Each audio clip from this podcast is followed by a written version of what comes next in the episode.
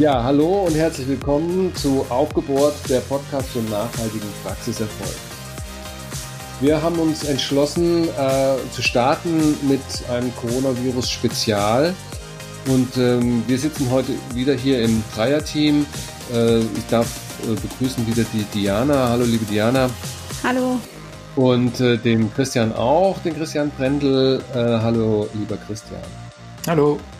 Und ich würde eigentlich gerne einsteigen. Diana und ich haben die letzten Tage sehr viel auch darüber gesprochen, ähm, was äh, die Kunden äh, bei Solvi äh, entsprechend fragen. Und Diana, vielleicht kannst du einfach mal deine aktuelle Einschätzung geben. Ähm, was sind eigentlich so die Hauptfragen, die so hochkommen gerade? Ja, also grundsätzlich ist äh, der Umgang mit der Corona-Krise in den Praxen sehr unterschiedlich, muss ich sagen. Ähm, es gibt auch natürlich unterschiedliche Empfehlungen von allen möglichen Stellen.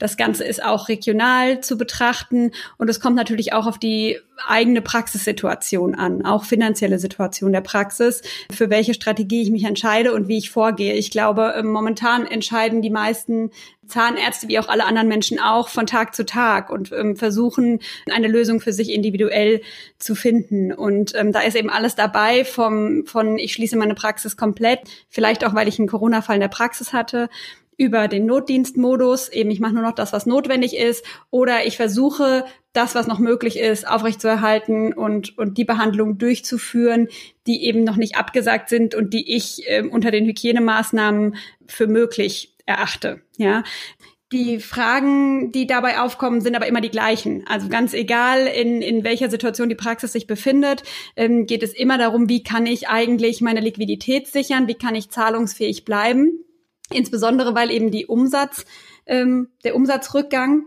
sehr deutlich ist. Da werden wir gleich nochmal drauf eingehen. Ähm, da haben wir, äh, hat Christian ein paar Auswertungen ähm, vorbereitet. Und ähm, ja, diesbezüglich muss ich natürlich handeln. Und dafür muss ich auch wissen, wie groß ist eigentlich der Schaden und welche Maßnahmen muss ich ergreifen, um diesen vorübergehenden Liquiditätsengpass bewältigen zu können. Okay. Das heißt, äh, nicht schwarz-weiß, so wie ich das gerade beschrieben habe, aber äh, sehr differenziert. Letztendlich, so wenn ich dich verstehe, gibt es eigentlich drei Hauptfaktoren, die immer wieder auch äh, adressiert werden. Das ist zum einen Liquiditätsmanagement als erstes, als zweites genau. Kostenreduzierung und ähm, als drittes, was ich persönlich ja auch als extrem wichtig empfinde, das ganze Thema Kommunikation. Und zwar Kommunikation in Richtung Patienten, aber auch Kommunikation in Richtung des Teams. Ja, absolut. Ähm, also gerade der Punkt, den du am Schluss nochmal genannt hast, ähm, das Thema Kommunikation erachte ich als ein ganz wichtiges. Ähm, ich glaube, in der jetzigen Zeit ist es wichtig, dass jeder kommuniziert. Und zwar, wie du es gesagt hast, mit Patienten, mit dem Team, aber eben auch mit Lieferanten. Denn am Ende des Tages sitzen wir alle im selben Boot und wir müssen Lösungen finden. Und die können wir nur gemeinsam finden, denn wir wollen ja auch nach der Krise zusammen weiterarbeiten. Und ähm, wenn wir uns unterhalten, dann äh, über die Probleme und über die Sorgen und Ängste, die der Einzelne hat, ich glaube, dann können wir gemeinsam auch immer Lösungen finden. Und das zeigen mir auch die Praxen ähm, sehr deutlich. Also ich ähm, bin wirklich beeindruckt, ähm, auch von den Praxismitarbeitern, ähm, was für Lösungsansätze gefunden werden und, und wie die Menschen jetzt eben gemeinsam vorangehen und äh, ja kreativ werden und zusammenhalten. Und äh, das sehen wir eben auch in der Praxis. Und da ist Kommunikation ganz wichtig. Okay, äh, ich, bei dem, was du gerade gesagt hast, sehe ich sogar noch einen vierten Punkt. Und das ist die Frage, wie beschäftige ich mich eigentlich mit der Thematik, was ist nach der Krise? Aber ich glaube, auf alle vier Punkte werden wir im Einzelnen in den folgenden Podcast-Folgen eingehen. Ähm, heute wollen wir nochmal sehr stark auf eine Erhebung eingehen, die ihr ja auch gemacht habt äh, bei euren Kunden, äh, im Speziellen der Christian. Ähm, alles anonym natürlich, aber es hat uns sehr stark interessiert, wie ist denn nun eigentlich der tatsächliche äh, äh, Umsatzrückgang. Ähm, Christian, da darf ich dir das Wort geben. Ja, vielen Dank. Ähm, ja, in der Tat ähm, hat uns eigentlich äh, schon so Mitte, Mitte, Ende März eigentlich relativ schnell die Frage beschäftigt, wie es eigentlich auf der Leistungserbringungsseite und damit auf der Umsatzseite von den Zahnarztpraxen aussieht. Am 22. März äh, haben ja eigentlich, nachdem das schon so ein bisschen abzusehen war, dann Bund und Länder beschlossen, dass es dieses umfassende Kontaktverbot äh, deutschlandweit gibt. Äh, auch, auch vorher, in der Woche davor, war sicherlich schon zu beobachten, ähm, dass äh, vielleicht auch bei den Patienten äh, ein gewisses Maß an Zurückhaltung herrschte. Je nachdem, wie ängstlich der einzelne Patient dann eben ist, haben wir da von unseren Praxen auch schon gehört, dass Patienten anrufen und, und Termine absagen oder verschieben.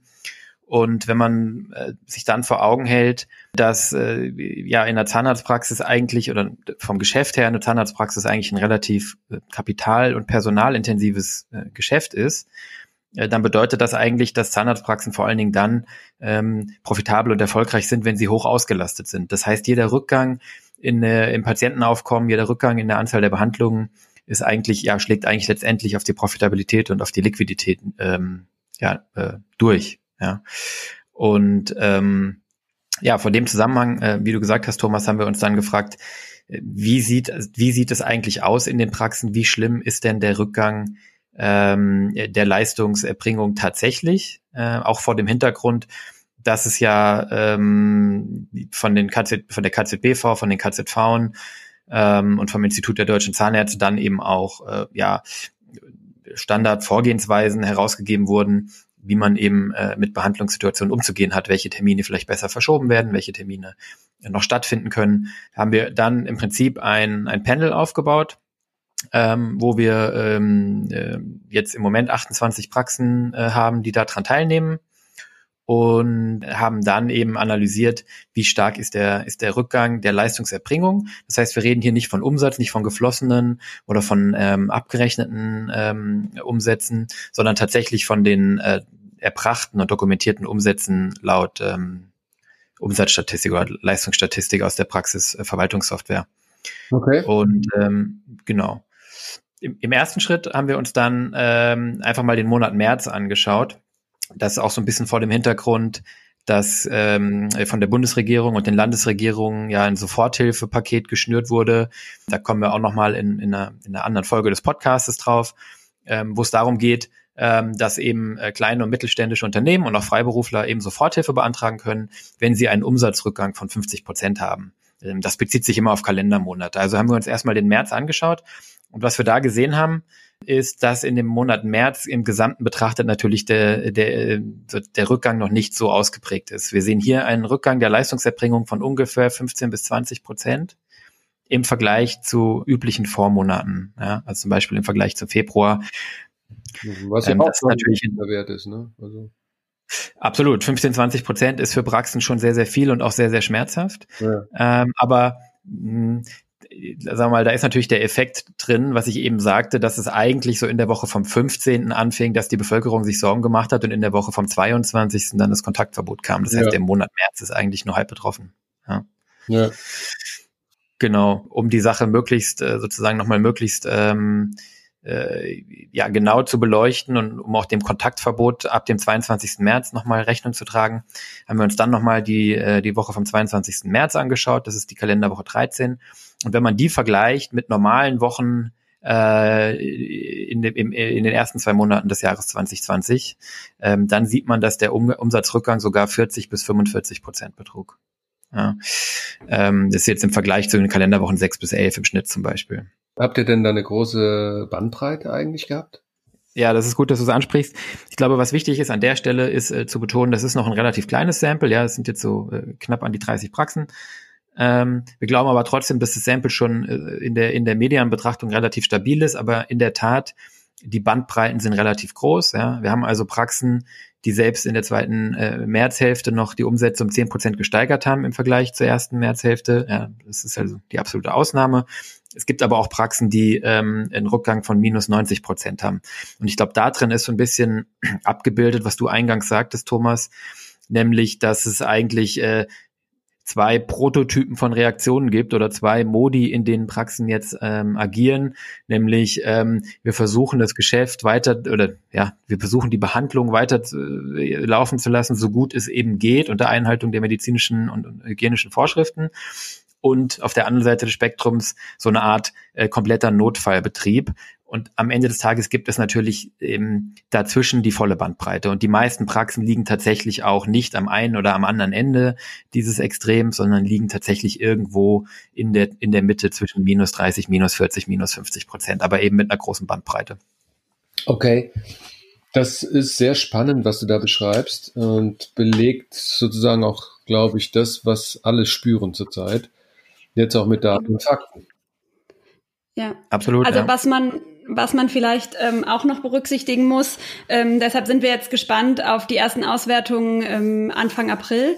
Denn im März haben viele Praxen auch ähm, ja, erste Maßnahmen natürlich ergriffen, die dem Umsatzerhalt dienten. Das heißt, sie haben mit, ihrem, äh, mit ihrer Factoring-Gesellschaft gesprochen, Sofortauszahlungen ähm, gefordert. Sie haben ähm, noch alles abgerechnet, was irgendwo noch abzurechnen war. Ähm, und ähm, ja, haben sofort eigentlich versucht, ähm, die Liquidität umsatzseitig ähm, zu halten. Nur diese Maßnahmen kann ich natürlich äh, nur am Anfang durchführen. Und, ähm, und das Kontaktverbot, was dann erst am Ende kam, ähm, wird ja auch erst seine Auswirkungen so richtig im April zeigen. Und äh, ja, deshalb werden wir auch nochmal ein ähm, Update geben, wenn wir mehr Zahlen ausgewertet haben. Christian, ist das richtig? Absolut. Wir beabsichtigen jetzt eigentlich, uns diese Zahlen mindestens auf wöchentlicher Basis anzuschauen um so ein bisschen auch zu sehen, genau, wie du gesagt hast, wie geht's jetzt eigentlich weiter? War das jetzt ein einmaliger Schock? War die Kalenderwoche 13 vielleicht besonders schlimm? Ähm, oder ist auf der Seite der Patienten äh, noch mehr Zurückhaltung und auf Seite der Arzt, äh, Zahnarztpraxen vielleicht sogar auch noch mehr ja, äh, Verschiebung von Terminen und die Zahlen gehen vielleicht sogar weiter runter. Ja. Letztendlich ähm, muss man natürlich äh, sagen, äh, dass, äh, dass das Ganze natürlich auch so ein bisschen davon abhängt, wie man in der Praxis insbesondere jetzt mit den Empfehlungen äh, umgeht. Ja, ähm, das sind ja alles Empfehlungen und auch alles, sagen wir mal, ähm, im Graubereich. Die Praxen wurden ja dazu angehalten, ähm, zum Beispiel Patienten äh, oder Behandlungen von Patienten zu verschieben, die akute respiratorische Erkrankungen haben. Ich glaube, die Sache ist, ist relativ eindeutig. Wenn es aber natürlich darum geht, das individuelle Risiko des, des Patienten einzuschätzen. Auch das war ja sozusagen eine Vorgabe, dass man sozusagen für die anstehende Behandlung betrachtet, welches Risiko hat der Patient, welchem Risiko setzt er sich aus, wenn er in die Praxis kommt.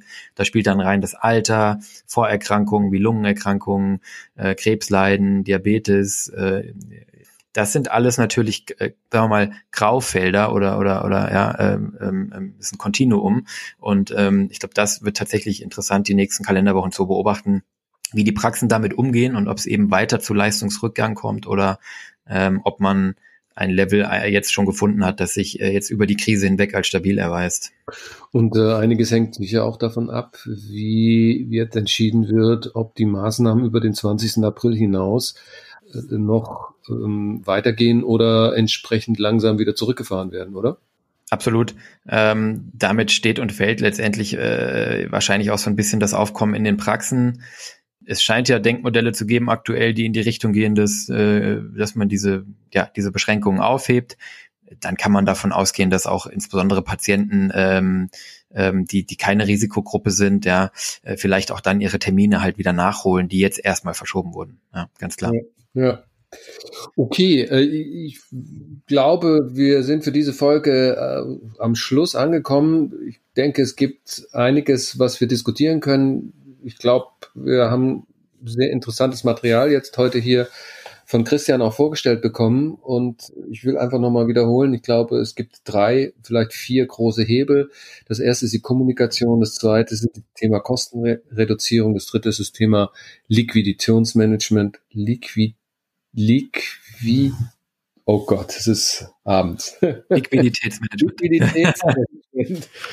So, und ähm, last but not least auch, was mache ich, wie bereite ich mich für nach der, nach der Krise vor? Und äh, diese Themen äh, werden wir in Kürze entsprechend auch online stellen. Genau.